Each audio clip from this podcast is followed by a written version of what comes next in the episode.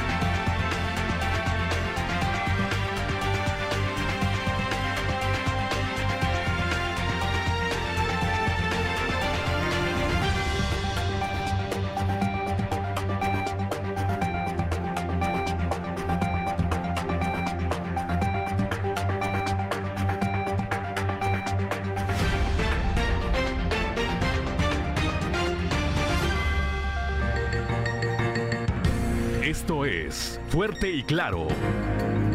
Transmitiendo para todo Coahuila. Fuerte y Claro.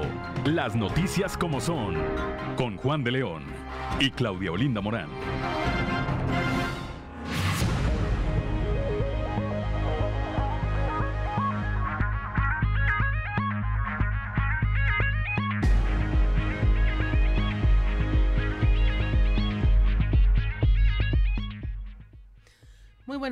Ya estamos en Fuerte y Claro, un espacio informativo de Grupo Región. Hoy es lunes 31 de octubre de 2022 y hoy se celebra a quienes llevan por nombre Alonso. Saludamos como todas las mañanas a quienes nos acompañan a través de nuestras diferentes frecuencias de Grupo Región en todo el territorio del estado. Por región 91.3 Saltillo en la región sureste, por región 91.1 en la región centro carbonífera desierto y cinco manantiales por región 103.5 en la región Laguna de Coahuila y de Durango, por región 97.9 en la región norte de Coahuila y sur de Texas y más al norte aún, por región 91.5 en región Acuña, Jiménez y del Río, Texas. Un saludo también a quienes nos siguen a través de las redes sociales por todas las páginas de Facebook de Grupo Región. Son las 6 de la mañana con 4 minutos y ya se encuentra activada también nuestra línea de WhatsApp al 844-155-6915, 844-155-6915 para recibir sus mensajes, sugerencias, comentarios, denuncias y cualquier comunicación que desee usted tener con nosotros. A esta hora de la mañana, 6 con 4 minutos, la temperatura en Saltillo está en 11 grados, en Monclova 13, en Piedras Negras 13, en Torreón hay 10 grados, General Cepeda 9, Arteaga 10, en Ciudad Acuña hay 13 eh, grados, en Derramadero al sur de Saltillo hay 7 grados centígrados, en Musquis 12, en San Juan de Sabinas 13 grados, San Buenaventura 13 grados, Cuatro Ciénegas 13, Parros de la Fuente 10 y Ramos Arispe 11 grados centígrados. Pero si quiere conocer a detalle el pronóstico del tiempo para todas las regiones del estado, vamos con Angélica Acosta.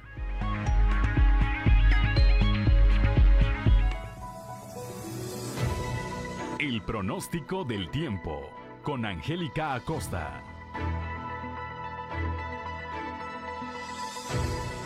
Hola, ¿qué tal amigos? ¿Cómo están? Buenos días, feliz inicio de semana, último día del mes de octubre. Vámonos con los detalles del clima. Mi nombre es Angélica Costa. Para el día de hoy en Saltillo se espera una temperatura máxima de 22 grados, mínima de 9 durante el día. De un cielo soleado pasaremos a parcialmente nubladito. Se va a sentir algo fresco y por la noche vamos a tener un cielo principalmente nublado, muy frío por la noche. Toma tus precauciones. Probabilidad de lluvia 25%. Eso es ahí para Saltillo en Monclova. Esperamos una temperatura no tan cálida, ¿eh? máxima de 21 grados, mínima de 12 durante el día, pues bueno, se va a sentir algo más fresquecito, vamos a tener un cielo parcialmente nublado y por la noche un cielo completamente nublado. Atención, Monclova, viene lluvia para ti, se incrementa más por la noche que durante el día, toma tus precauciones, 84% de probabilidad de lluvia.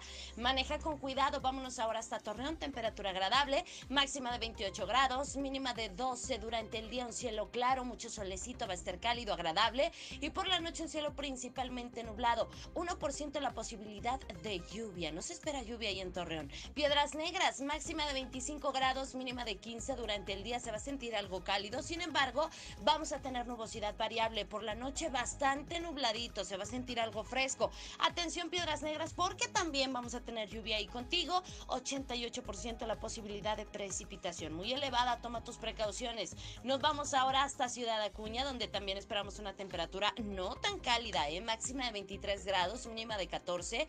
Durante el día principalmente nublado, se va a sentir em, algo fresco, ¿ok? Por la noche un cielo principalmente nublado, de igual manera se va a sentir fresco y bueno, pues elevadísima la probabilidad de lluvia ahí para Ciudad Acuña, 90%. Por favor, amigos, amigas, póngase su cinturón de seguridad, maneje con mucho cuidado.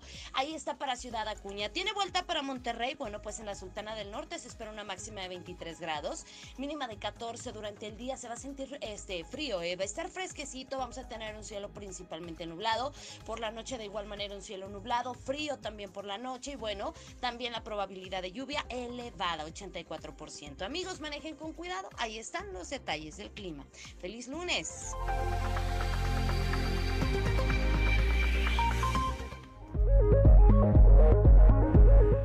6 de la mañana con 7 minutos ya y es momento de escuchar el mensaje del obispo Monseñor Hilario García.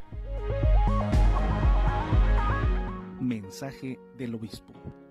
Jesús prosigue su camino a Jerusalén y a su paso por la ciudad de Jericó se encuentra con un rico publicano de nombre Saqueo, alguien de baja estatura, tanto física como moral.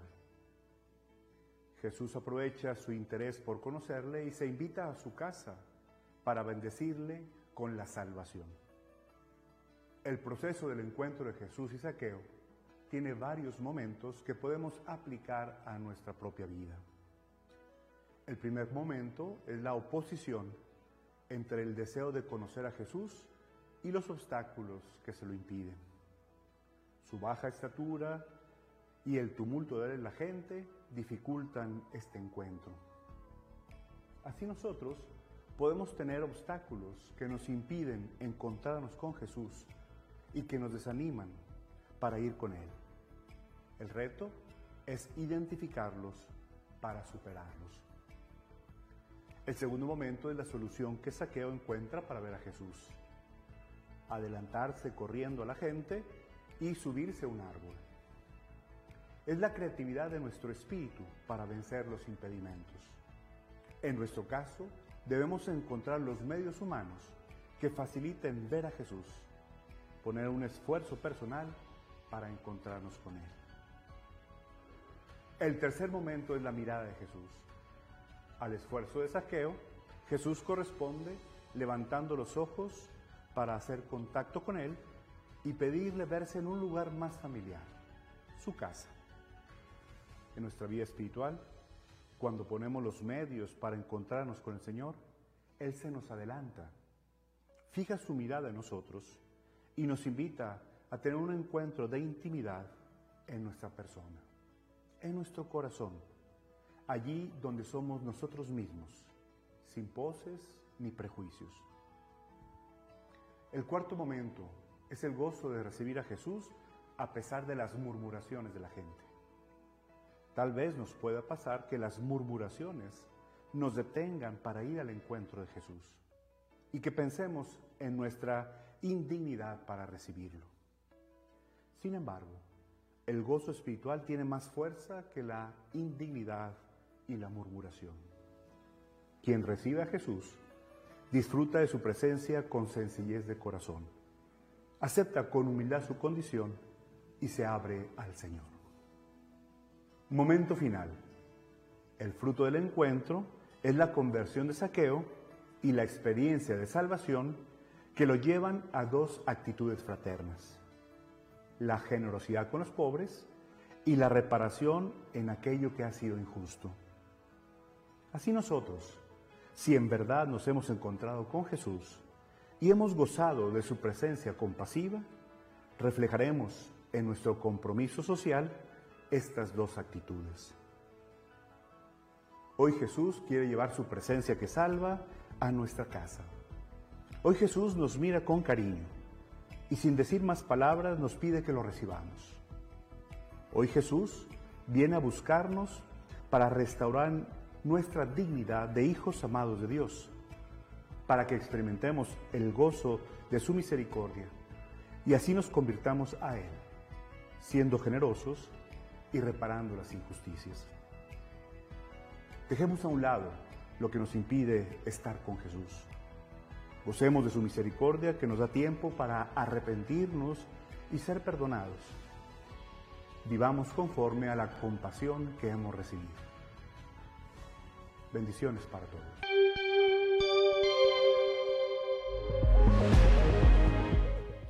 Seis de la mañana con 12 minutos. Si usted nos sigue a través de la radio, lo invitamos a que vaya a nuestras redes sociales para compartirle este contenido, los tres videos más virales de Sucedió en. Esto es Sucedió en los tres videos más virales del momento. Sucedió en Guayaquil, Ecuador. En plena cobertura en vivo de la final de la Copa Libertadores de América, unos periodistas deportivos fueron asaltados por un sujeto que los increpó para despojarlos de sus pertenencias a punta de pistola. El incidente ocurrió a las afueras del estadio del Barcelona de Guayaquil, un día antes del cotejo. En las imágenes se aprecia a un hombre con sudadera gris y gorra verde huir en motocicleta después de haberles quitado celulares y carteras al reportero y a su camarógrafo. Desafortunadamente, la policía ecuatoriana no ha podido dar el responsable. Sucedió en Seúl, Corea del Sur.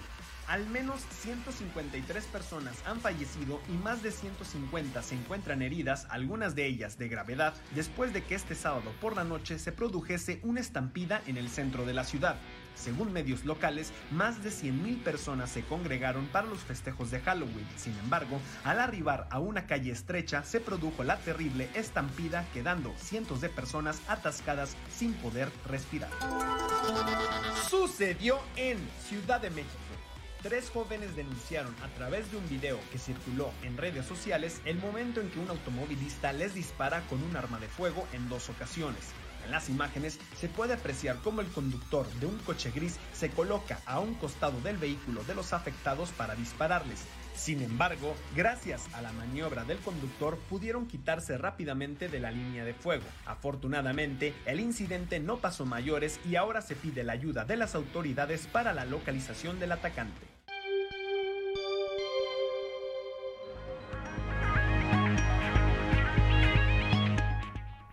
6 de la mañana con 14 minutos. Continuamos y damos paso ya a la información. El exdirigente nacional del PRD y representante del Frente Cívico Nacional, el sinaloense Guadalupe Acosta Naranjo, dijo que la sugerencia de Manuel Espino de pactar con el crimen organizado llegó tarde, pues el actual gobierno federal ha demostrado no perseguir a los delincuentes y sostener una relación cordial con ellos. También Cecilia Soto, ex candidata presidencial, coincidió a este respecto.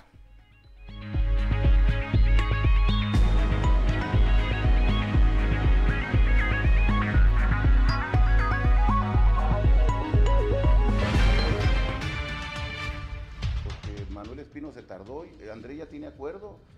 Pues, ¿o quién dejó Ovidio? Llegó un poco tarde, Manuel. ¿O quién dejó ir a Ovidio? ¿O quién fue a saludar a la mamá del Chapo? ¿Y quién dice abrazos, no balazos?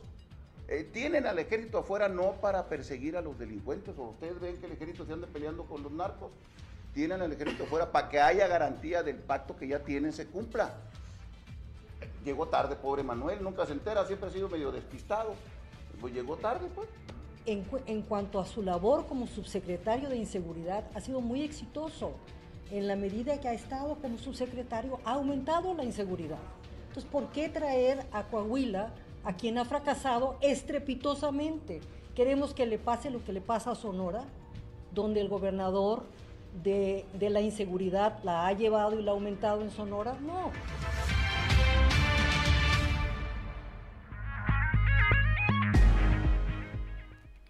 6 de la mañana con 16 minutos. La falta de microprocesadores, los llamados chips que se utilizan en la industria automotriz, ha provocado que las agencias de autos estén ofertando unidades modelo 2022, cuando ya en esta época del año deberían estar poniendo en las salas de exhibición los modelos 2023. Esto lo señaló el secretario general de la CTM en Coahuila, Tereso Medina Ramírez. Chip o semiconductor, al momento de que no tiene la, digamos, la demanda, no se ha cubierto como se debiera. Se bajó el nivel de, de cubrir la demanda, también se bajó el nivel de la cadena. Y eso ha provocado que todavía en las distribuidoras, en las agencias, no estén llegando los vehículos que se esperaban. ¿Qué, qué, qué pienso que puede suceder? Lo que puede suceder es un sobreinventario, que todavía las agencias estén entregando el 2022 porque hicieron lista desde enero, este, están entregando vehículos muy esporádicamente y ya estamos en el 2023 que debieran ya haber publicado los nuevos modelos.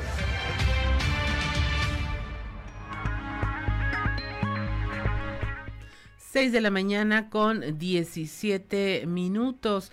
Eh, la vida de un pequeño que denunció haber sido oh, víctima de abuso por parte de un conserje en el Jardín de Niños 20 de noviembre allá en Torreón cambió por completo y según narró su madre, los días del menor pues transcurren entre la ansiedad y el miedo de regresar al centro educativo donde él y otros compañeros fueron víctimas de este sujeto que afortunadamente ya está vinculado a proceso.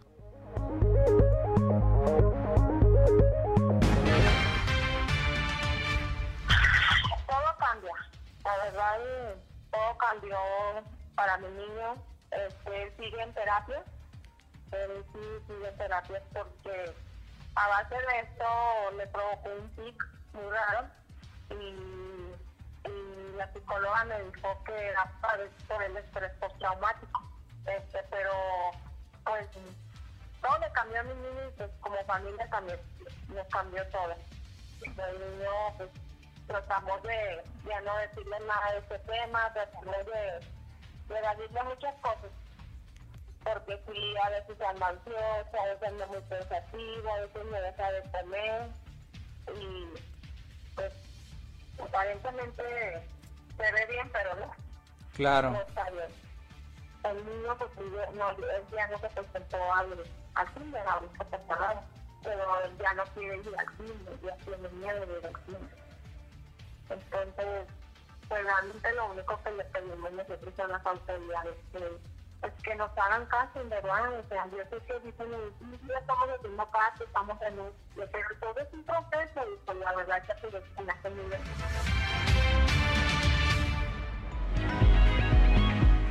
6 de la mañana con 19 minutos y mire saludamos en este momento a María Luisa, quien nos da los buenos días, David Chávez, que tengan un excelente inicio de semana, nos comparte, nos da buenos días, Margarita Briones Luna, un excelente día, bendiciones, y también tenemos ya el mensaje de eh, don Joel Roberto Garza Padilla, que eh, nos obsequia su... Eh, reflexión, comentario del día de hoy. Y nos dice que algunos días son tan mágicos que hasta los sueños más inalcanzables pueden convertirse en realidad y nos envía sus bendiciones. Si usted tiene algún comentario, escríbanos aquí en nuestra página de Facebook durante la transmisión y nosotros se lo haremos llegar a toda nuestra audiencia para que usted pueda estar en contacto con ellos y con nosotros también. Son las 6 de la mañana con 20 minutos. Estamos en Fuerte y Claro. Regresamos.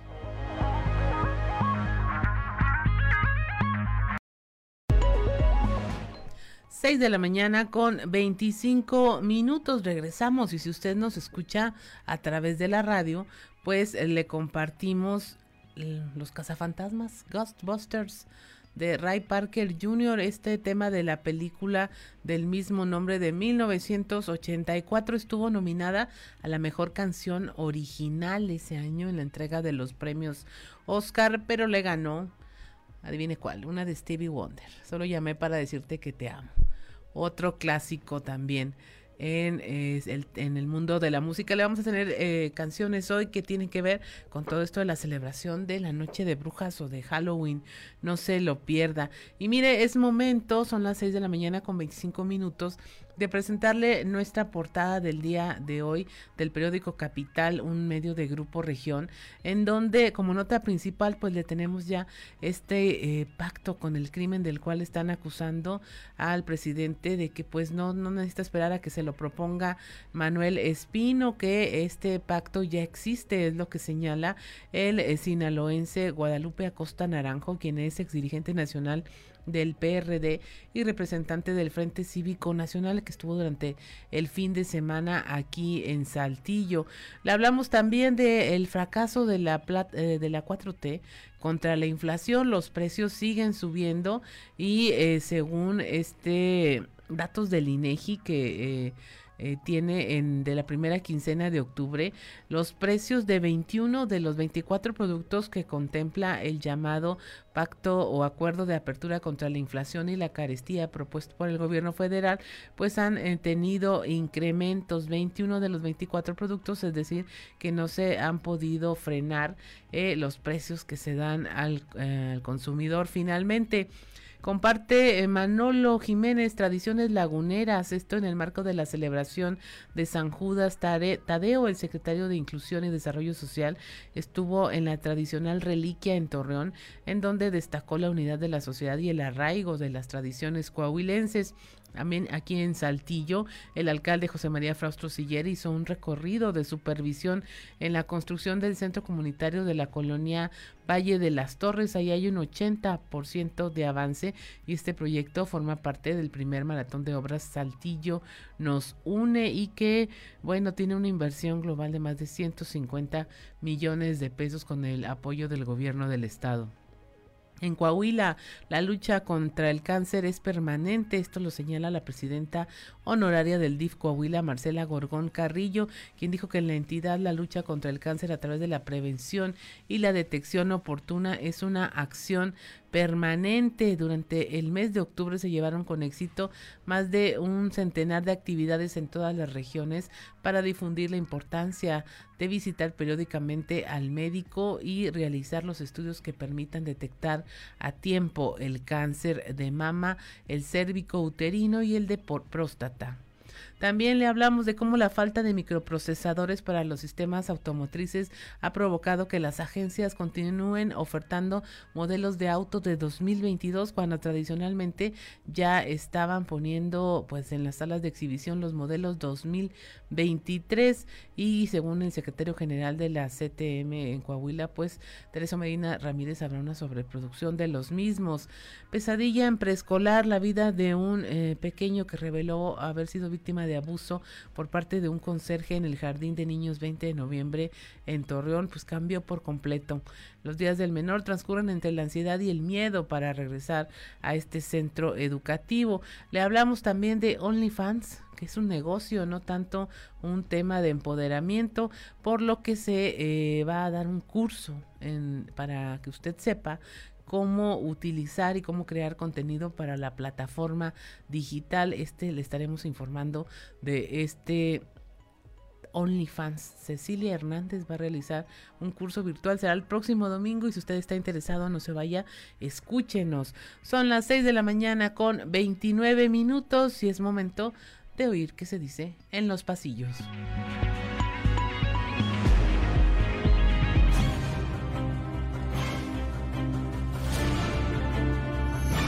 Y en el cartón de hoy, lanzamiento, que nos muestra Diego del Bosque y Mario Delgado, quienes están parados al lado de una enorme bomba que se llama Convocatoria para elegir coordinador para la defensa de la 4T, candidato a gobernador. Y mientras Mario enciende la mecha de la bomba, nos comenta que pase lo que tenga que pasar. No es poca cosa lo que soltó aquí en Saltillo el fin de semana el sinaloense Guadalupe Acosta Naranjo ex dirigente nacional del PRD y uno de los personajes que en el pasado ayudaron a encumbrarse a Andrés Manuel López Obrador acusó al presidente de tener ya un pacto con el crimen organizado. Y mire lo que son las cosas. AMLO realizó la cuarta gira de su mandato en Badiraguato, Sinaloa, la cuna de capos como el Chapo Guzmán, Rafael Caro Quintero y los hermanos Beltrán Leiva, entre otros. Por cierto, la orden de Palacio Nacional fue que no se presentaran los medios de comunicación y se realizó de manera privada. Dice el dicho, no hay peor ciego que el que no quiere ver. No tengo idea de qué hablan. Por cierto que quienes organizaron el foro en el que participaron diversos organismos civiles, entre ellos personajes del calibre del propio Acosta Naranjo, la ex candidata presidencial Cecilia Soto y el empresario activista Claudio X González. El llamado fue unánime, defender al INE e impedir la llegada de Morena a Coahuila. El argumento para esto último, que los índices de Coahuila en materia de seguridad son un ejemplo a nivel nacional y la continuidad debe garantizar la estabilidad. Dicen ellos, ¿para qué arreglar lo que no está descompuesto? La verdad, las cosas como son. Como lo adelantamos, con una cena de gala se cerró la edición 58 de la quincena del comercio en Saltillo, donde se reconoció a empresarios destacados de la ciudad. A la ceremonia acudió la secretaria de Turismo, Azucena Ramos, quien acudió en representación del gobernador Miguel Ángel Riquelme Solís. Además, estuvo presente Manolo Jiménez, secretario de Inclusión y Desarrollo Social de la entidad, también acudieron representantes de otras cámaras empresariales, así como también socios y expresidentes de la Canaco Saltillo, con lo que celebraron el que se haya reactivado esta ceremonia después de dos años de pandemia. Han pasado 84 años. Y sobre eso, la gente sigue demostrando que quiere salir a las calles después de dos años de pandemia. Y una prueba más fueron las más de 10.000 personas que estuvieron el sábado pasado en el inicio del festival Callejoneada del Día de los Muertos Ramos Arispe 2022. Además de la tradicional Feria del Tamal y Pan de Pulque, todo esto en la Plaza de Armas de ese pujante municipio.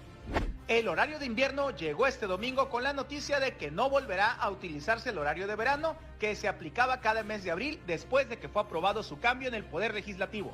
Entre las diversas opiniones de la iniciativa privada de la región sobre si afectará o no la eliminación del horario de verano para el próximo año, han señalado que eso lo podrán evaluar hasta que avancen los meses para poder dar un comentario más certero. Pero una cosa es cierta, de ese tamaño son los cambios de la mentada transformación, como si no hubiera cosas más apremiantes en el país. ¿Acaso no lo viste venir? El que viene, ahora sí, este martes a Coahuila, es el secretario de Gobernación, Adán Augusto López, que estará presente en la sesión del Congreso local, ocasión en la que se contempla esté además el gobernador Miguel Riquelme.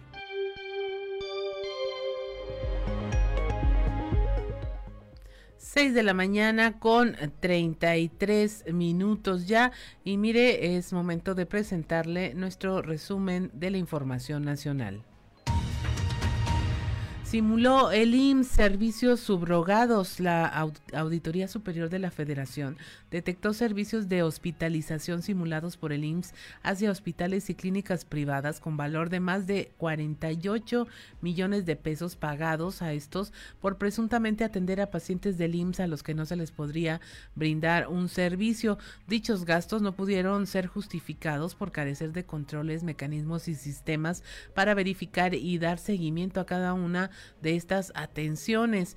Eh, con la contratación de este servicio de hospitalización sobrogada, se identificaron al menos 15 solicitudes de pacientes en las que un mismo médico del IMSS que fue el que la solicitó y autorizó y fue mismo el médico que después los trató dentro del sanatorio privado en el que se prestó el servicio.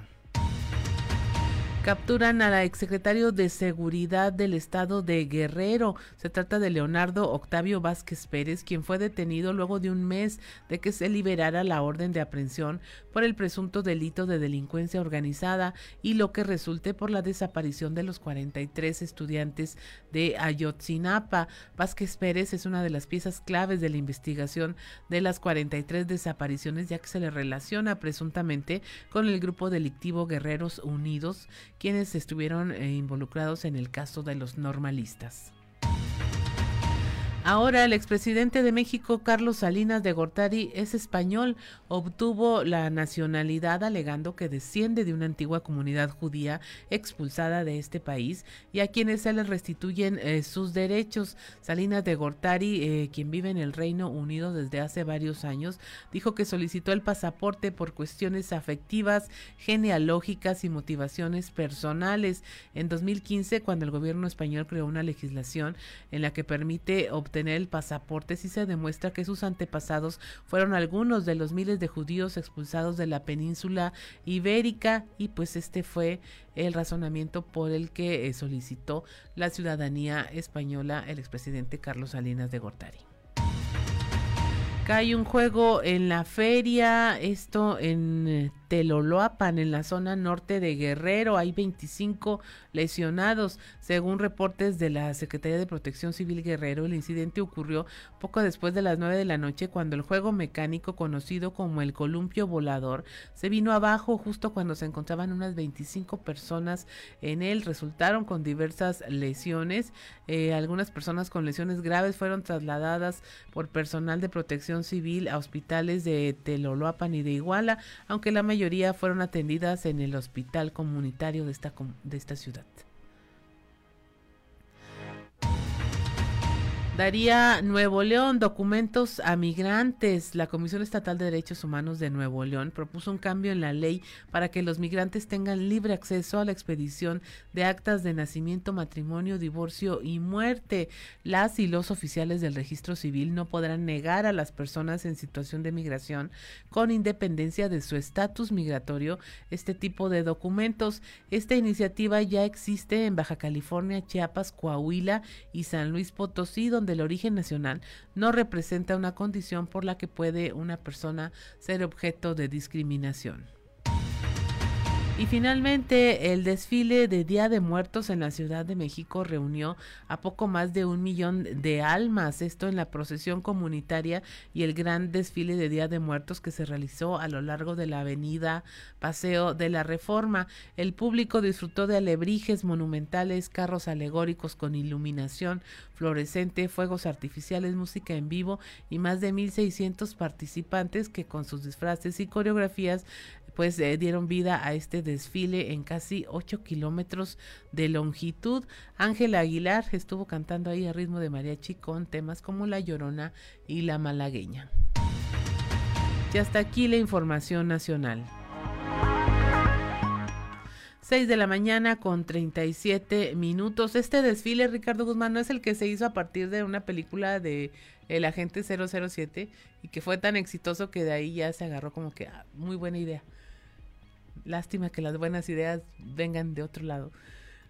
Así es, 6 de la mañana con 38 minutos y la información que le comentábamos con anterioridad, OnlyFans no es un asunto de empoderamiento, es un negocio. Eh, hay una mujer de nombre Cecilia Hernández que impulsada por el propósito de capacitar a las mujeres en la creación de contenido para esta plataforma digital, va a realizar un curso virtual el próximo domingo dirigido a aquellas personas que buscan incursionar en este medio y sobre todo aclarar las dudas que existen en torno a esta plataforma.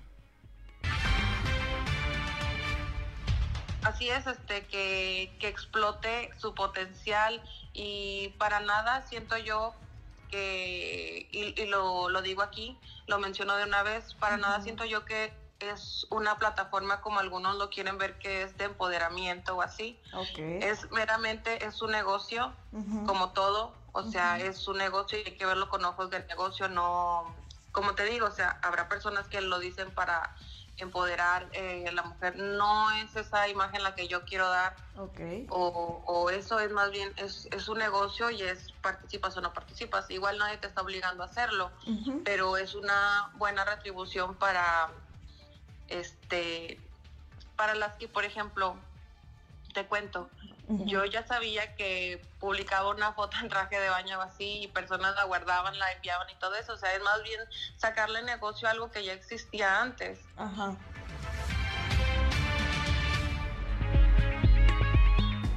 6 de la mañana con 39 minutos, pues escríbanos qué opina.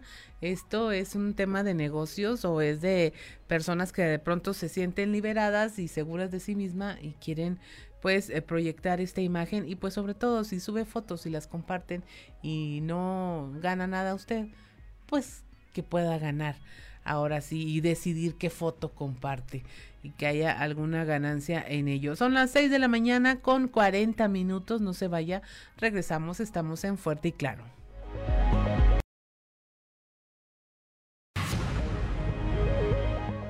6 de la mañana con 45 minutos. Me quedé esperando la carcajada maquiavélica de Ricardo Guzmán. Mire, es que si usted nos sigue a través de la radio, tuvo oportunidad de escuchar este soundtrack de la película más terrorífica de todos los tiempos. Pesadilla en la calle Elm, en la calle del infierno.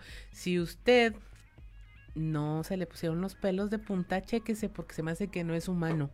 Esta, película fue de los años 80 y bueno, se basa en este personaje de Freddy Krueger y que estaba todo quemado y que originalmente iba a ser más espantoso de lo que usted y yo eh, sabemos de este personaje. Y mire, es tiempo de seguir con nuestra información de todas las regiones del estado, del estado en voz de nuestros reporteros. Aquí en la región sureste, este fin de semana se reunieron eh, parte de la sociedad eh, civil que está ah, encabezada por eh, Mexicanos contra la Corrupción y la Impunidad. Claudio X González eh, dijo que la elección en Coahuila y el Estado de México va a ser fundamental para ponerle un freno a Morena. La información con nuestro compañero Néstor González. Compañeros, muy buenos días. Me da mucho gusto saludarlos. Quiero informarles que el fin de semana se realizó en Saltillo el foro Unidad por Coahuila con la participación del Frente Cívico Nacional de Unidos y de Sí por México, entre otras muchas organizaciones civiles que están promoviendo un freno, dicen ellos, a Morena. Vamos a escuchar lo que dijeron Claudio X González, este empresario activista, y Cecilia Soto, la ex candidata presidencial, aquí en este foro. Huila, tierra de progreso. Es para adelante aquí. No permitan que llegue quien nos quiere llevar para atrás. Pero la elección en Coahuila, yo quiero puntualizar, tiene implicaciones gigantes para Coahuila y para que Coahuila siga progresando y siga segura y siga dándonos ejemplo a todos los mexicanos. Pero también traemos este mensaje, tiene implicación nacional esta elección tiene implicación nacional. En Coahuila y en Estado de México es donde queremos empezar a ponerle un hasta aquí al avance de Morena y que empiece la resaca de Morena. Y que ese ejemplo del 23 cunda y nos ayude para el 24, en donde tenemos que lograr la alternancia para que nuestro país pueda ir a un mejor lugar. Entonces tiene implicación nacional. También muy importante a lo que faltó en, 2018, sobre todo en 2021, la participación de la sociedad. Aquellas personas, aquellos electores que están inconformes con lo que está sucediendo, pero se quedan en casa. Entonces queremos convocarlos a que participen, a que participen porque lo, que, lo que sucede, lo que se decida o no se decida, nos afecta. Lo que se decida en Palacio Nacional, aunque parezca muy lejos, nos afecta y cambia nuestras vidas. Entonces lo... Regresamos con ustedes. 6 de la mañana con 49 minutos. Y mire, en la región centro, luego de hacerse pública una denuncia por supuestos desvíos de recursos y de una presunta trata de estudiantes en el Cebetis 36, pues aún no hay una denuncia formal al respecto. La información con nuestra compañera Guadalupe Pérez.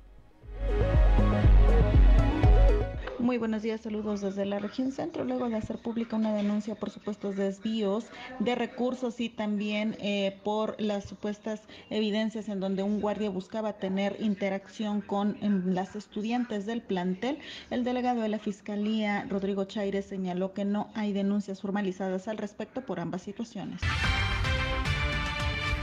Bueno, y en días anteriores el plantel docente nos puso en conocimiento de algunas situaciones que les llamaron la atención.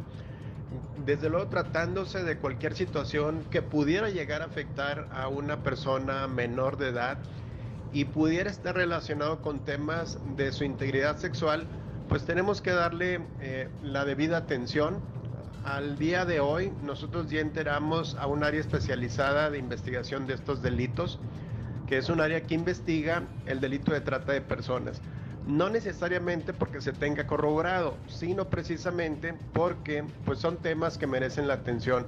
Al día de hoy también eh, les podemos comentar que no se tiene la formalización por parte de la familia de esta presunta menor eh, relacionada con estos hechos como víctima, ni tampoco ninguna manifestación por parte de la menor.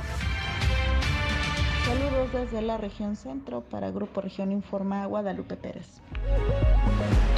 6 de la mañana con 50 minutos. Eh, la diócesis de Saltillo invitó a celebrar la vida en este Halloween. El encargado de la pastoral diocesana invitó a que se sumen a la religión católica para que esta festividad extranjera pues no sea una actividad hereje y que atraiga a las malas, a las entidades malignas. La información con nuestra compañera Leslie Delgado. Buen día, informando desde la ciudad de Saltillo. El encargado de la Pastoral Diocesana de la Vida, Padre Vicente Vega, invitó a los feligreses a celebrar la vida en este Halloween, ya que para la religión católica esta celebración extranjera representa herejía y además atraen a entidades malignas. A continuación, escucharemos la información. Y entonces, aunque pareciera en lo externo una cuestión de mero juego, termina condicionando de alguna manera ya que una cosa que insistí es que nos inclinamos hacia aquello que celebramos. Es decir, una exaltación provoca atracción y provoca inclinación. Ponía el ejemplo que en Ciudad de México hubo una estación de metro donde colgaron unos maniquís a manera de cuerpos este, asesinados y hubo mucha indignación, con justa razón. Pero entonces, si rechazamos esto, ¿por qué habríamos de permitir la exaltación del demonio, de las brujas, de lo grotesco, de la violencia, de la oscuridad, de la maldad y de todo lo que implica, aunque sea en juego, ¿no? Y entonces, si nos inclinamos hacia aquello que exaltamos, es delicado exaltar lo que daña, ¿no? Esto en un nivel meramente humano. Luego, a nivel espiritual, eh, leí una cita bíblica donde Dios claramente rechaza todas las prácticas supersticiosas ¿Y por qué se rechaza? Porque dan lugar, entrada al demonio, el demonio que es un ser vivo, espiritual, perverso y pervertidor que busca la perdición del hombre. Y entonces podemos decir que simplemente es cultural, simplemente es un juego, pero en lo concreto, en estos días aumentan eh, profanación de templos, profanación del Santísimo Sacramento, sacrificios de animales y peor todavía, sacrificios de niños y de adultos. Entonces hay quien sí se lo toma muy en serio y al participar con el juego, de alguna manera, podemos dar una implícita aprobación, una aprobación indirecta a aquello que no queremos, que cuando tú preguntas en un diálogo habitual no queremos. Luego a nivel espiritual, pues también tiene su efecto, ¿no? Por esto que ya mencionamos del enemigo, que él aprovecha cualquier entradita que se le dé, por mencionar algo, alguien que en juego dice, voy a hacer un pacto con el diablo, a veces el diablo se lo toma en serio. Agradezco la intervención y deseo que tengan un excelente día.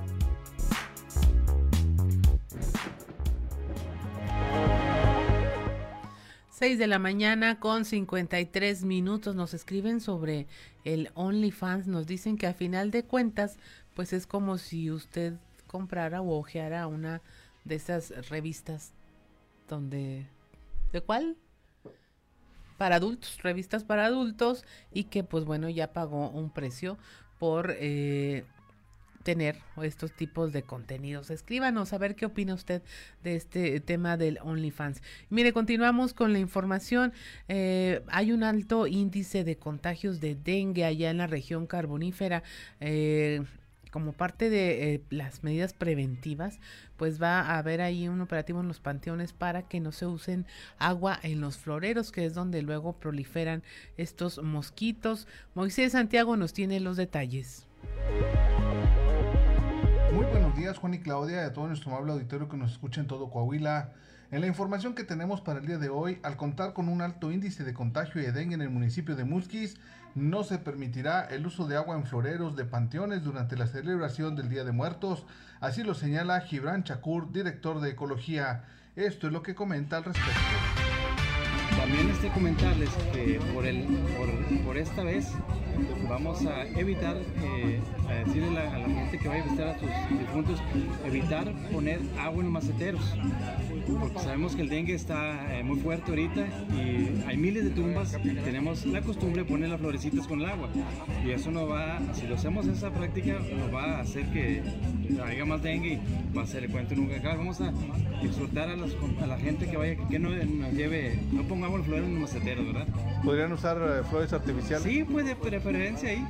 Este, o si lleven las, las, naturales, pues le van un poquito de días, pero por este año vamos a evitar esa práctica, ¿verdad? Como te digo, pues hay que comprar, ustedes saben, compren la, la de plástico natural, pero como medida preventiva, ¿verdad? Este, cada quien sabe dónde compra las cosas, pero vamos a, más que nada que no pongan agua en florero, ¿verdad? Pues es importante tomar en cuenta esta situación para evitar el contagio de dengue. Esta es la información que tenemos para todos ustedes desde la región carbonífera para Grupo Región Informa, su amigo y servidor Moisés Santiago. Que tengan un excelente inicio de semana. 6 de la mañana con 56 minutos. Estamos en Fuerte y Claro. Regresamos.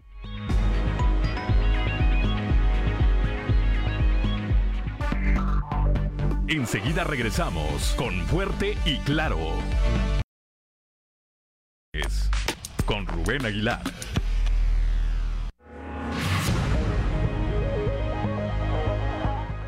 Ya son las 7 de la mañana, regresamos a Fuerte y claro, si usted nos sigue a través de la radio, escuchó Halloween de John Carpenter, una película de 1978 y que a la fecha pues sigue la saga y la secuela y fue uno de los disfraces será uno de los disfraces más populares en esta noche de brujas. Pero ya tenemos en la línea a don Rubén Aguilar, con quien siempre es un gusto platicar y pues la verdad aprender de los temas de la política e ilustrarse. Muy buenos días, don Rubén.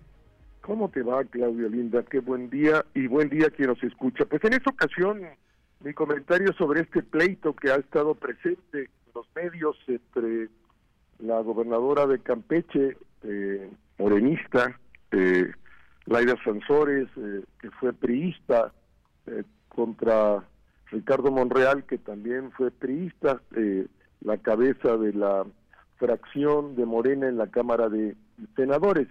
Y la gobernadora Sansores pues ha sacado información que proviene de espionaje claramente, con la cual la acusa a Monreal de actos de corrupción y de traición al partido, a Morena.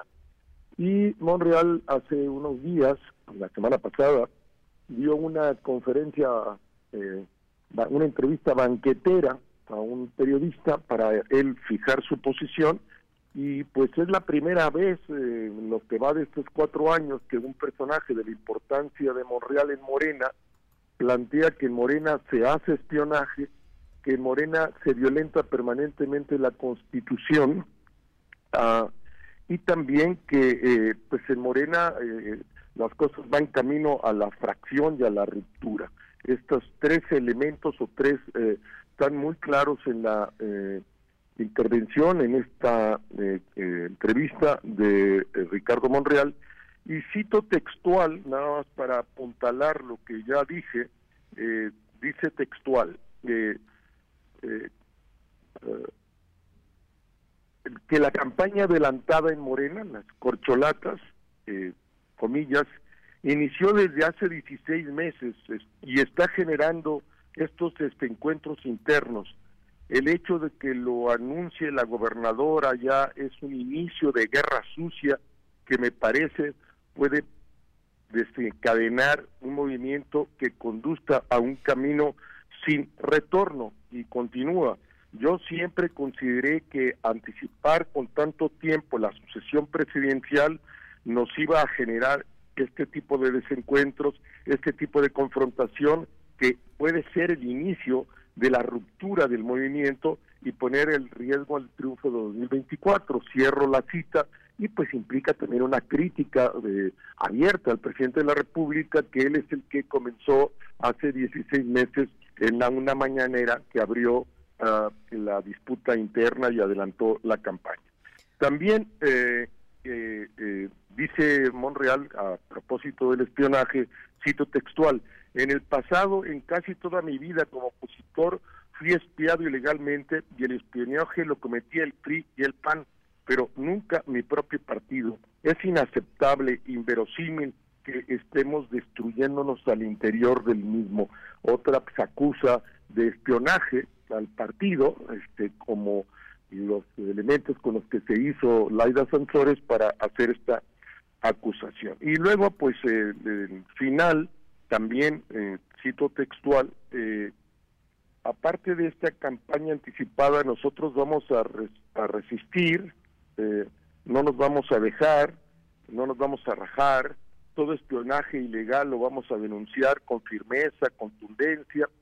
Eh, él acaba de presentar ya una denuncia en contra de esta acción de espionaje a la gobernadora, que yo estoy convencido que no actúa motu propio y es una persona como un títere del presidente López Obrador y si está haciendo eso, aunque el presidente haya dicho que eh, se paren, que no hay conflicto, pienso que es una eh, una decisión eh, del presidente para desprestigiar a Monreal que haya dicho que él va a estar en la boleta y que en el caso de que no sea nombrado, pues él irá por otro por otro partido. Y termino y cito textual.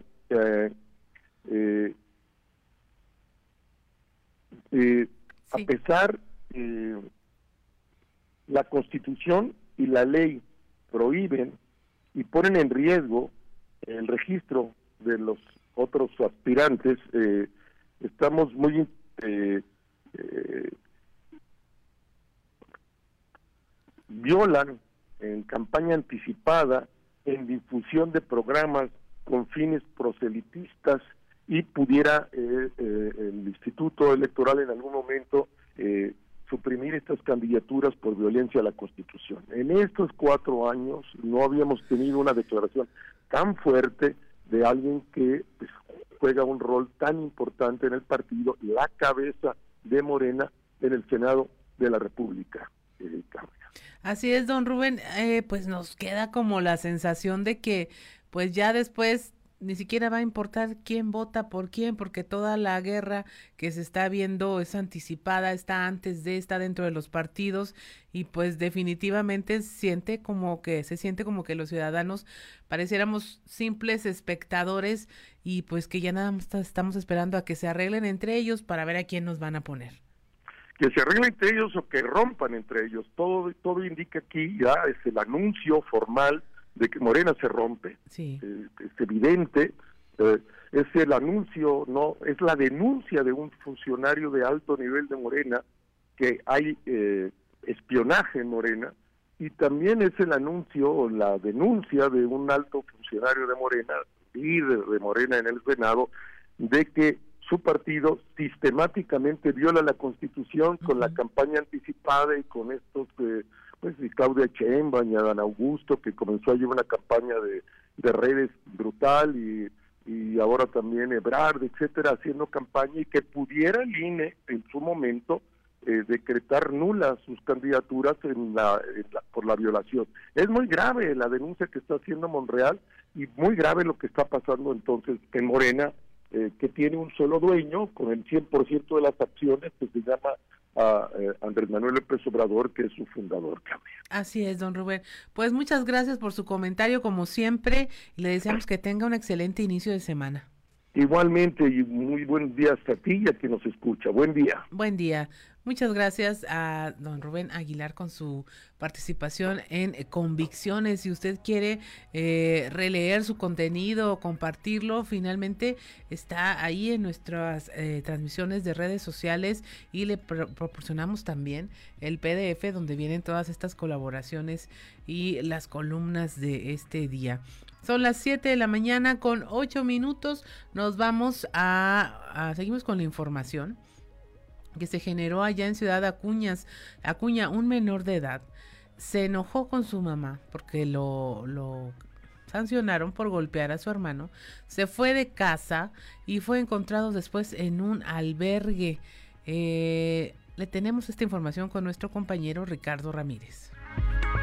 Un niño de 11 años de edad, molesto porque su madre lo había reprendido por golpear a su hermano menor, decidió abandonar su hogar. Sus padres, al notar que no se encontraba, solicitaron la ayuda de las autoridades, activando algunos protocolos de búsqueda rápida por parte de las asociaciones y organizaciones particulares. Sin embargo, fue hasta que pasaron 24 horas que elementos de la Fiscalía General del Estado en la Delegación Norte 2 activaron los protocolos de cruce de información entre distintas dependencias. Fue ahí cuando se logró localizar al menor al interior de un albergue para menores en Ciudad Acuña. El padre de este niño, identificado como Luis Miguel Romero Alvarado, quien tiene su domicilio en la colonia San Diego, comentó que su hijo de nombre Luis, de 11 años, sostuvo una pelea con su hermano de tan solo 6 años de edad, a quien terminó golpeando en el pecho con su rodilla. La madre de ambos, al encontrar al menor llorando, reprendió a Luis, quien amenazó con abandonar su hogar. Sin embargo, en ese momento salió del interior del domicilio el padre de ambos, y aparte de regañarlo, le recogió un trompo de plástico por el cual estaban peleando y lo castigó mandándolo a su cuarto. Momentos después de acudir a buscar al menor, este no se encontraba en su habitación, por lo que iniciaron a buscarlo con amigos y familiares, ya que no es la primera vez que este menor escapa de su casa. Según comentó Luis Miguel, tan solo dos meses atrás ya había abandonado su hogar para refugiarse con su abuela.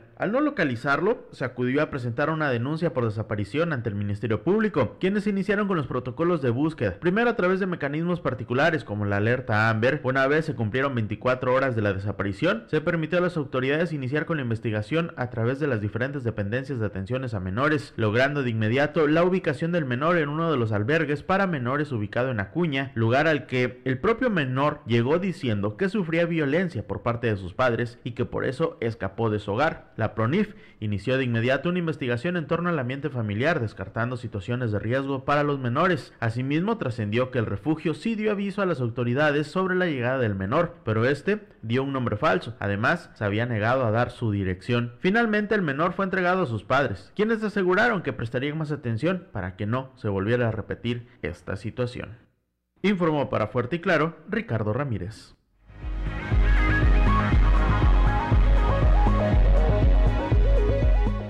7 de la mañana con 11 minutos. Ahí tiene usted esta historia que, bueno, al menos las autoridades están dado, dando cuenta de que algo pasa para que este menor pues tenga ese tipo de conductas y ojalá no lo dejen eh, solo y que acompañen a la familia para pues destrabar cualquier cosa que pueda eh, tenerse por ahí. Son las 7 de la mañana con 11 minutos. También en, la región norte, ahora en Piedras Negras, se han asegurado a 12 choferes que han sido detenidos por transportar a un centenar de migrantes. Esto en un operativo que se hizo solamente en el estacionamiento de un centro comercial. Imagine usted. La información con Norma Ramírez.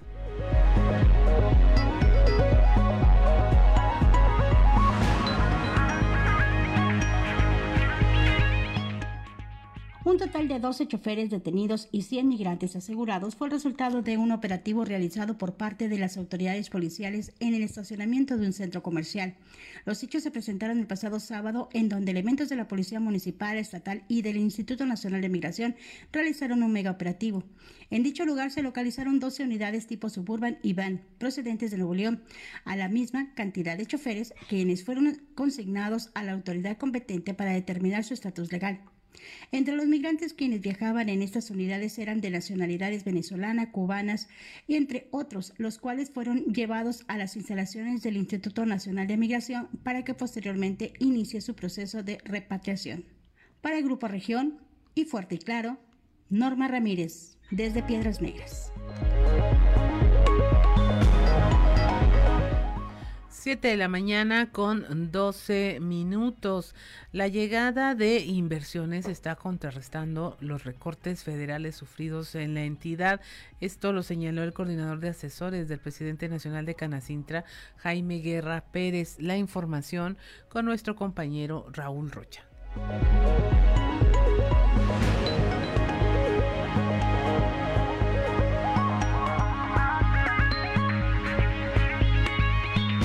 Buenos días compañeros, información para hoy.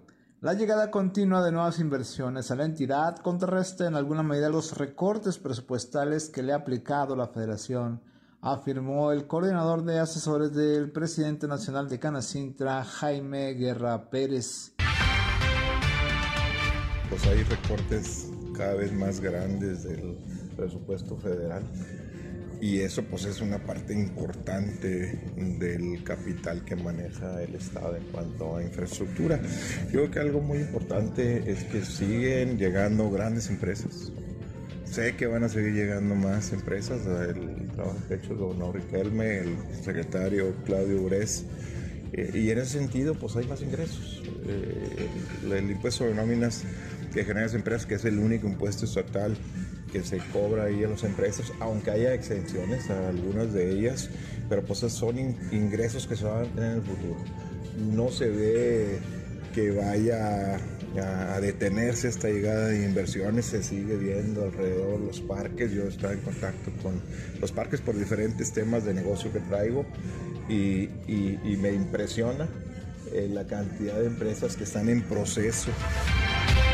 Esta la información para el día de hoy. Buen día. 7 de la mañana con 15 minutos ya y en nuestro momento de conversación del día de hoy tenemos a Esaúl García, él es presidente de empresarios jóvenes de Coparmex Coahuila Sureste y bueno, ellos están haciendo un análisis de cómo ha ido en el año y cómo piensan cerrarlo y qué actividades tendrán que hacer para el próximo y nos va a compartir un poco de esta información. Muy buenos días, Esaúl. Hola, ¿qué tal? Muy buenos días. Un gusto saludarles en esta mañana y platicarles un poco acerca de este tema, este cierre que hacemos ya el, el análisis de lo que ha ocurrido en este 2022 y me gustaría comentarte que en este año hemos visto que se ha dado prioridad en todos los, los negocios, las empresas de algunos de los socios y lo hemos visto en el contexto general, pues la intención de fortalecer los negocios, las empresas ante pues los panoramas que de pronto son de incertidumbre ante la inflación y demás y con algunos aumentos de costos, sin embargo tratando de fortalecer y también con la mirada ya puesta en el 2023 que consideramos va a ser un año que también eh, será de, de, de, intentar fortalecer más a los negocios. Afortunadamente hay mucha intención de seguir emprendiendo. Nos hemos dado cuenta que siguen surgiendo ideas, propuestas muy interesantes.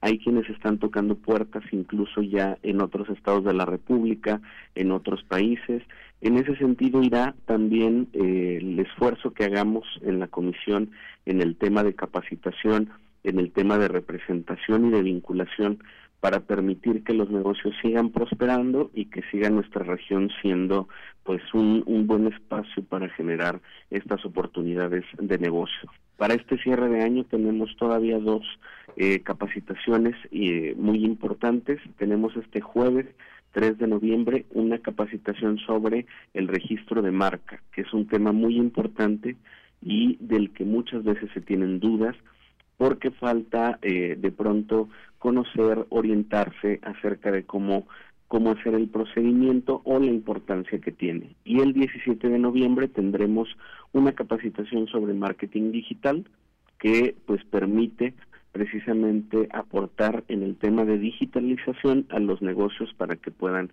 seguir adelante.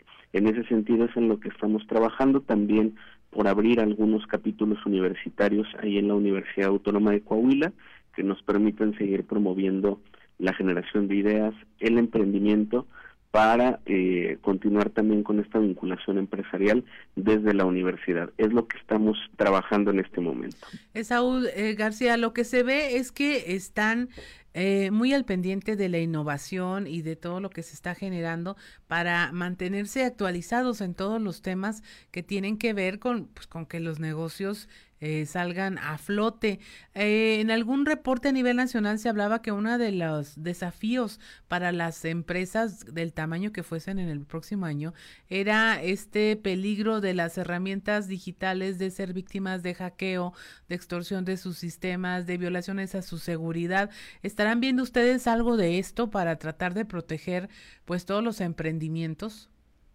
Sí, también, porque si bien se busca ya eh, que todas las empresas entren a esta parte de digitalización, pues empiezan a generarse también ahora estos nuevos riesgos, estas nuevas situaciones.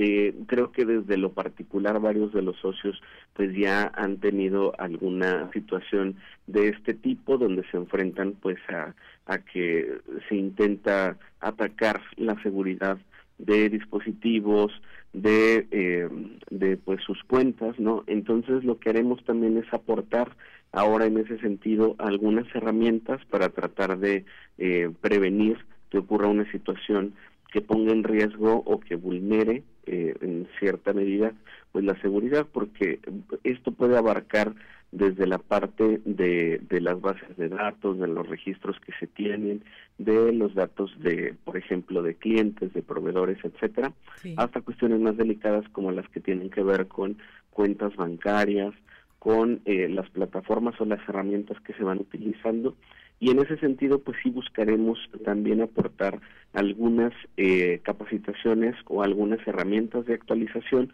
para tratar de eh, prevenir pues estas situaciones que de pronto eh, generan problemáticas que incluso para algunas empresas pues sí llegan a ser muy serias y que comprometen datos e información que son muy importantes para los mismos negocios. Pero como comentas, sí estamos buscando constantemente escuchar y tratando de que los mismos socios y los empresarios nos puedan compartir aquellas necesidades que consideran más urgentes y que podamos eso traducirlo en el compartir algunas herramientas para poder fortalecerlo. Así es, la seguridad digital.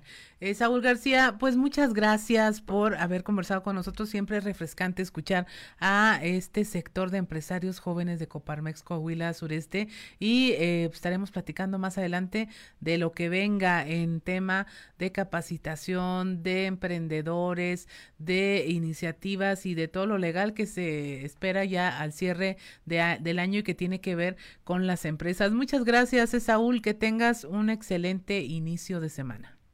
Muchas gracias igualmente para ti y para toda la audiencia. Son las 7 de la mañana con 21 minutos. Muchas gracias a Saúl García, presidente de Empresarios Jóvenes Coparmex Coahuila. Y pues no se vaya, regresamos. Estamos en Fuerte y Claro.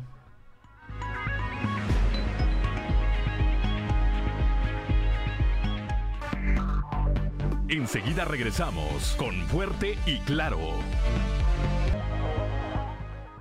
7 de la mañana con 27 minutos. Si usted nos sigue a través de la radio, pues escuchó este tema de El Exorcista, una película terrorífica de 1973, que si usted la ve ahora, hasta puede que le dé risa. Pero entonces sí fue de, de que la gente Sufría colapsos nerviosos en las salas de cine. De 1973 me han contado, no creo que la vi con el estreno tampoco. Pero eh, sí, Ricardo Guzmán, le elegiste una de las peorcitas a don Antonio Zamora. Muy buenos días, don Antonio Zamora. Bueno, buenos días, Claudia. Fíjate que eh, esa película, sí, su película fea, además, pero sobre todo cuando le da la vuelta a la cabeza y, y y hubo gente, no, a lo mejor, no sé, en algunos lugares se desmayaron, no hubo gente que se salió de los cines, ¿no? Yo sí fui al estreno. Este, y, y, desde entonces, quiero que sepas, no veo una película de terror este, esa fue la primera y la última. No, qué barbaridad. Sí, sí, fue impresionante, me imagino. Este, porque se hizo todo un culto después, o sea. Sí, sí, sí, sí, Yo me acuerdo que la, la, cuando la pasaron en televisión, mis papás no nos dejaban a mis hermanos y a mí verla. Y entonces ellos las estaban viendo, pero ya fue muchos años después. Pues nomás con un pedacito que vimos ahí escondidas tuvimos para estar aterrorizados toda la noche. Sí, sí, es cierto eso, ¿no? Este, y, mucha gente eh, pues, que le gustan las, las películas de terror o las siguen viendo, ¿no? Pero son cosas que, si te gustan o no te gustan. Por otro lado, eh, la Comisión Federal de Electricidad, Claudia, amenazó con cortar el servicio este día a las 3 de la tarde a, Altos Hornos de México, por lo que eh, tuvieron una reunión los altos funcionarios de la empresa y ahí acordaron el, eh, adelantar el paro contemplado para, para mañana. Es decir, en AMSA iba a parar la producción de nueva cuenta mañana por la falta de de, material y todo ese tipo de cosas y, dijeron no pues este saben que vamos a adelantar el paro para el lunes porque si la CFE nos corta la luz pues no, no vamos a tener este pues eh, qué hacer ni cómo hacerlo no entonces eh, el paro de, de, labores que se acordó el pasado fin de semana o este fin de semana es por espacio de 72 horas pero todo depende, Claudia, si se da o no el corte de energía eléctrica.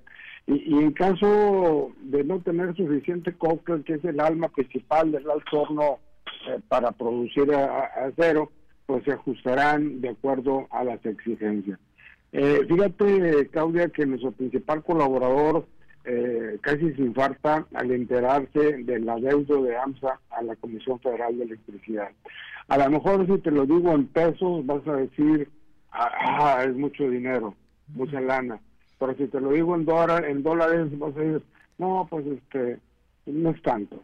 7.3 millones de dólares. Es lo que debe AMSA a la Comisión Federal de Electricidad.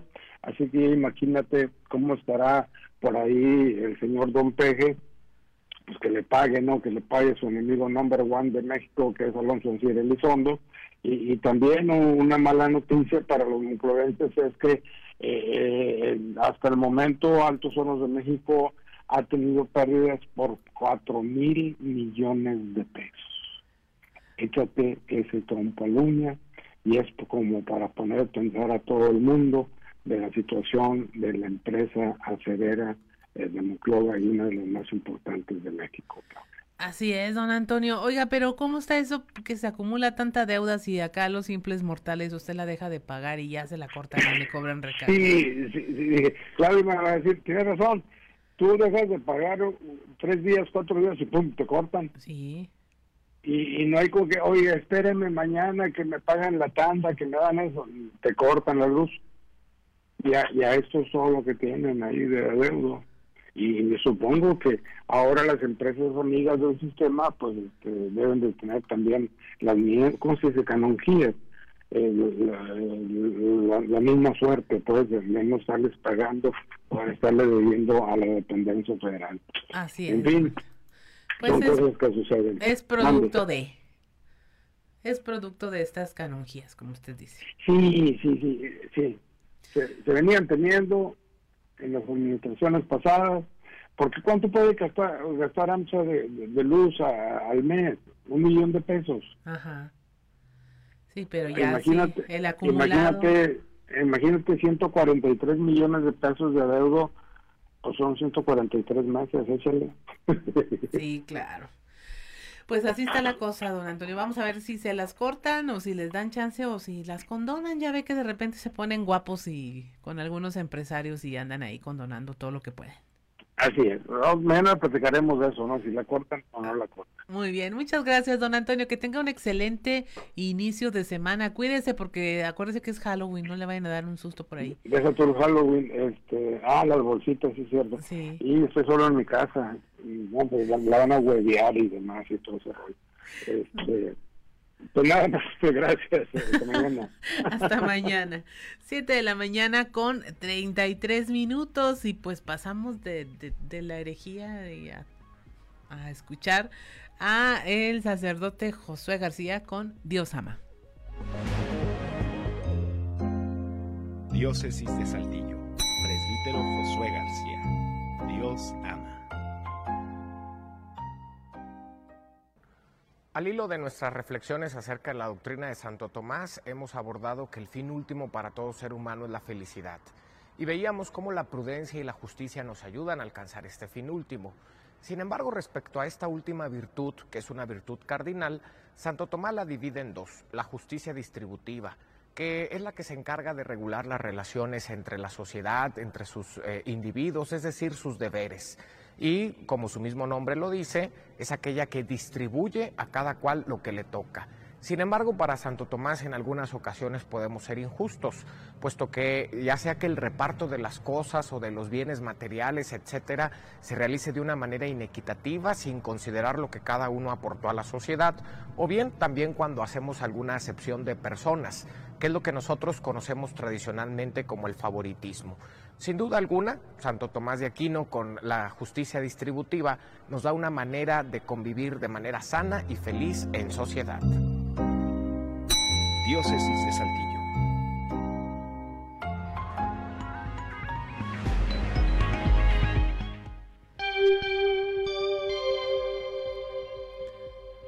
Siete de la mañana con 34 minutos y continuamos con la información. En el atrio de la Catedral de Santiago, la Pastoral Juvenil de la Diócesis de Saltillo colocó un altar de muertos en honor a Monseñor Francisco Villalobos, el quinto obispo de Saltillo, quien falleciera este año a los 100 años de edad. Monseñor Hilario González refirió que este tipo de actividades sirven para honrar y recordar a las personas, haciendo mención en que se debe de celebrar la vida y no la muerte.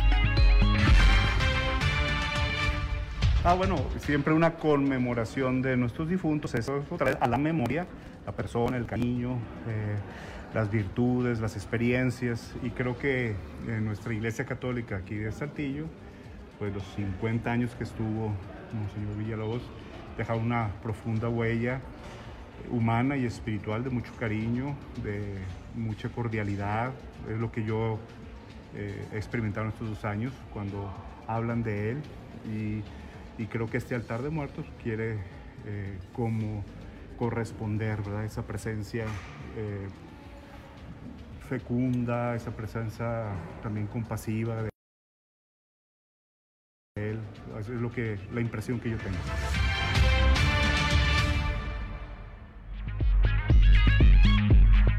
7 de la mañana con 36 minutos.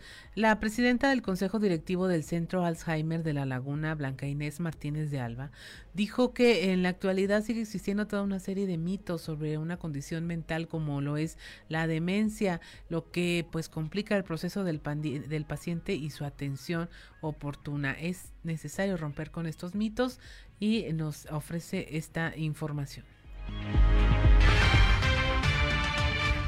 Todavía hay mucho desconocimiento también por parte del, personal médico y, de las familias sobre lo que es la demencia. E incluso se piensa que la memoria y otras habilidades se van perdiendo como parte del envejecimiento y es una de las cosas que nos ha costado mucho desterrar, por la que se ha trabajado mucho, desmitificar la demencia eh, aceptarla. Otro de los grandes retos que hemos tenido es la aceptación de la familia. Sí, cuando la familia empieza a ver que hay algún deterioro, piensa primero que la persona está tratando de llamar la atención, que es porque ella está chochando, y entonces se le maltrata, porque incluso se le regaña, pero ya te dije tres veces seguidas que son las nueve de la mañana. No entienden que la persona lo primero que pasa en el Alzheimer, o la mayoría de las veces, es perder la memoria inmediata. Lo que se acaba de hacer ya no se registra. La persona puede estar preguntando todo el día qué día es hoy y la familia se desespera, lo regaña, lo critica, lo castiga. Entonces una de las cosas que nos ha costado mucho es, primero, que la familia entienda que la persona no se comporta así por ella, sino lo que la causa es la enfermedad, ese comportamiento errático e inapropiado.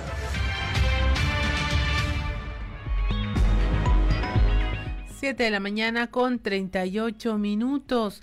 El pastor brasileño Aldo Gleira señaló y en una conferencia que, realizó que la, la titulada La importancia del tiempo afectivo y de calidad en el crecimiento de nuestros hijos señala esta falta de eh, la figura paterna que detona pues problemas sociales en adolescentes y jóvenes.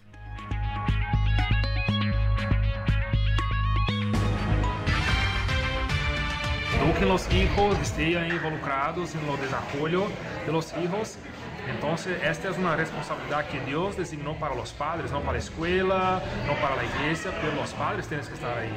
Una cosa muy importante que nuestros hijos quieren nuestro tiempo con ellos y, los estudios comprueban que lo, lo, que ellos más necesitan es nuestro tiempo. Ellos necesitan sentirse amados, cuidados, afecto.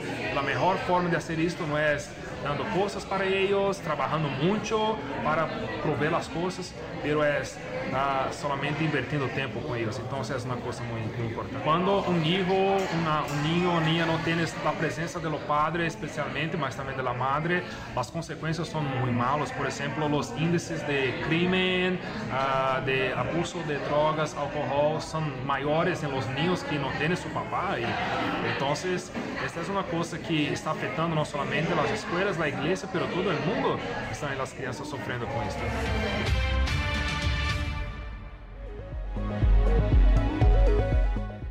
7 de la mañana con 40 minutos. Ya estamos en Fuerte y Claro. Regresamos.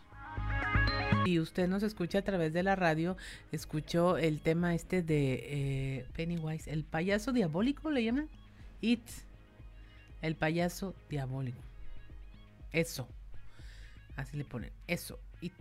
Esta no me dio miedo, Ricardo Muma. Parecía como el preludio a cuando ya va a empezar el pum, pum, pum en las discotecas de antes o en los antros o en donde usted quiera, que, donde quiera que se divierta usted. Eh, 7 de la mañana con 46 minutos y es momento de escuchar algo que vale la pena leer con Alberto Borman. Algo que vale la pena leer con Alberto Borman.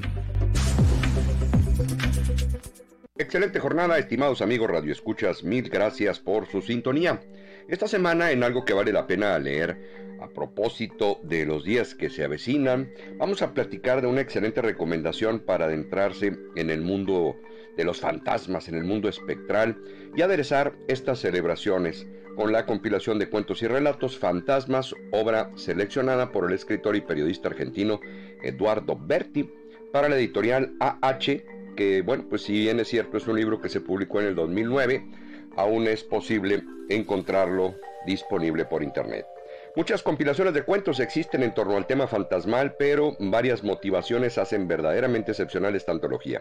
Primero, eh, un estudiado y bien documentado prólogo que desilvana las causas y orígenes del fantasma pasando por la argumentación ancestral, que señala como obligación de los vivos honrar y ayudar a los muertos, sobre todo a aquellos a quienes la muerte alcanzó en una tragedia y los conminó a rebelarse contra su destino para posteriormente, en este prólogo, recorrer por etapas la forma de entender la muerte en cada civilización hasta llegar al apogeo de la famosa historia de fantasmas en la Inglaterra victoriana. En segundo lugar, la propia estructura cronológica de los cuentos, destacando algunos autores clásicos, pero sin el abuso de sus obras más conocidas. Está, por ejemplo, eh, una muy buena selección de cuentos de Gambao, de Simón Gulac, de Valerio Máximo, de Charles Nodier, de Jung Yi, de Washington Irving, de Sheridan Le Fanu, de Dickens, de Anatole France, de Saki, de Kipling, de Twain y de Chesterton, así como un largo camino por 45 cuentos con 45 autores más. Toda la cultura humana aborda el tema de la vida después de la muerte y es por eso que los fantasmas aparecen indivisiblemente unidos a la historia, como bien dice el propio Berti en la antigüedad no existía de forma específica el género del terror. Los relatos de fantasmas aparecen insertados, incrustados en el marco de textos de mayores dimensiones, de carácter histórico o enciclopédico, como por ejemplo cuando en la Iliada la sombra de Patroclo se aparece Aquiles en sueños. Y es que, como bien decía el maestro Howard Phillips Lovecraft, la emoción más antigua y más intensa de la humanidad es el miedo, y el más antiguo e intenso de los miedos es el miedo a lo desconocido. Es la recomendación de esta semana, es una antología de cuentos que se llama Fantasmas, eh, compilación realizada por Eduardo Berti para la editorial H. Amigos lectores, mil gracias por su atención y nos escuchamos de nueva cuenta la próxima ocasión cuando tengamos lista la recomendación de algo que vale la pena leer. Excelente semana les desea su amigo Alberto Borman y recuerden que en estos tiempos de monopolio digital y tecnológico, Leer un libro es hacer revolución.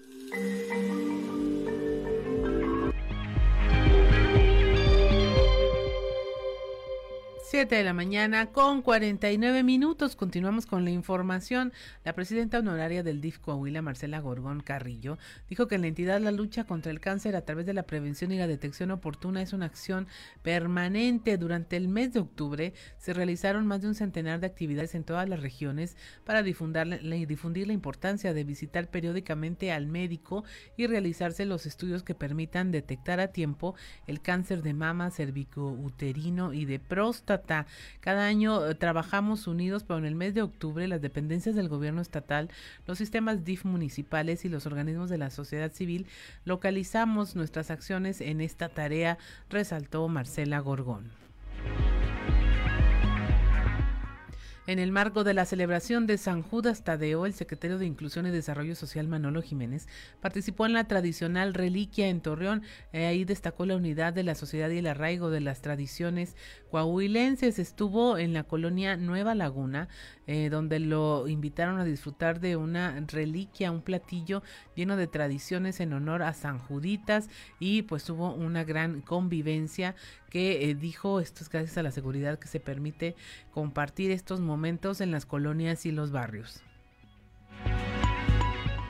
Aquí en Saltillo, el alcalde José María Fraustro Siller efectuó un recorrido de supervisión en la construcción del centro comunitario de la colonia Valle de las Torres. Dio a conocer que la obra registra un 80% de avance. Este proyecto de obra social forma parte del primer maratón de obras Saltillo nos une que impulsa a Chema Fraustro con una inversión de más de 150 millones de pesos. Esto con el apoyo del gobernador Miguel Riquelme. En la colonia Valle de las Torres, así como en todos los sectores de Saltillo, se escucharon también las peticiones ciudadanas y en esta zona el centro comunitario era una de estas peticiones a fin de tener un lugar de recreación, deporte y emprendimiento.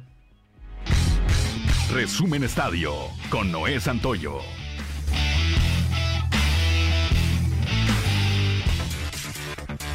Con una de las goleadas más escandalosas en las finales del fútbol mexicano, los Osos del Pachuca consiguieron su séptima estrella al derrotar a los Diablos Rojos del Toluca. Ocho goles por dos en el global. Ayer, 3 por 1 en el Estadio Hidalgo. Por fin el estratega Guillermo Almada se hizo del campeonato en el fútbol mexicano, luego de tres finales disputadas. Lo hizo dirigiendo a unos Tuzos que el día de ayer pudieron ampliar aún más la ventaja en la Bella Irosa, pero Nico Ibáñez falló un penal. Sin embargo, el golpe anímico de la goleada en el Nemesio 10 fue determinante para que los Diablos no tuvieran capacidad de reacción. Los hidalguenses sumaron su séptimo título del fútbol mexicano para igualar a los Diablos Rojos como el equipo más ganador en la historia de los torneos cortos y empatar a Pumas y Tigres en campeonatos del fútbol mexicano. El piloto mexicano Sergio Checo Pérez repitió podium en el Gran Premio de México al terminar en el tercer sitio, a pesar de que hubo acciones que lo afectaron, como en la vuelta número 24 cuando entró a pits para un cambio de neumáticos, pero en lugar de un beneficio fue lo contrario, ya que sus mecánicos tardaron 5 segundos en dejarlo a punto luego de que el neumático trasero izquierdo tuviera problemas, lo que provocó que Checo cayera hasta la sexta posición. Aún así, tuvo que venir de atrás y se mantuvo en el tercer sitio durante la mayor parte de la carrera. Max Verstappen quedó en el primer lugar y el segundo fue para Hamilton. Los Astros de Houston derrotaron 5 carreras por 2 a los Phillies de Filadelfia este pasado sábado, por lo que se empató a un triunfo por bando la Serie Mundial. Hoy se reanuda el juego 3 y los lanzadores son Lance McCullers por los Astros y Noah Sindinger por los Phillies. En la actividad de la Liga Mexicana del Pacífico, la ofensiva de los Naranjeros de Hermosillo mantuvo su buen momento al disparar 14 hits en la victoria de 5 carreras por 2 sobre los Sultanes de Monterrey la noche de ayer para mantenerse en la cima. Resumen Estadio con Noé Santoyo.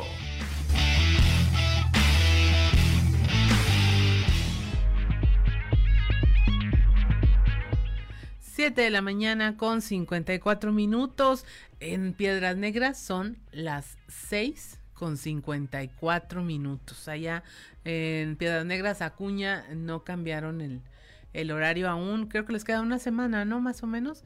Una semana para que ya estén a al mismo tiempo que el resto de la República y eh, los estados del norte con ciudades en fronterizas son los únicos que van a tener que estar cambiando el horario a partir de ahora, este ya con este nuevo decreto.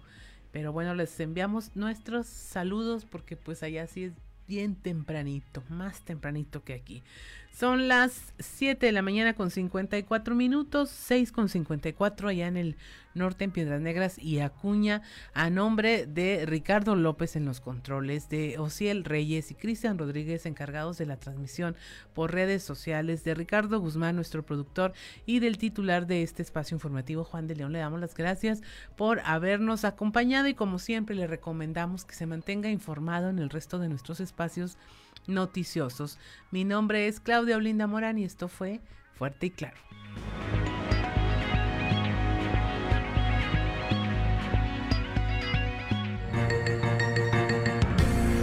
Escuchaste Fuerte y Claro. Las noticias como son. Transmitiendo para todo Coahuila.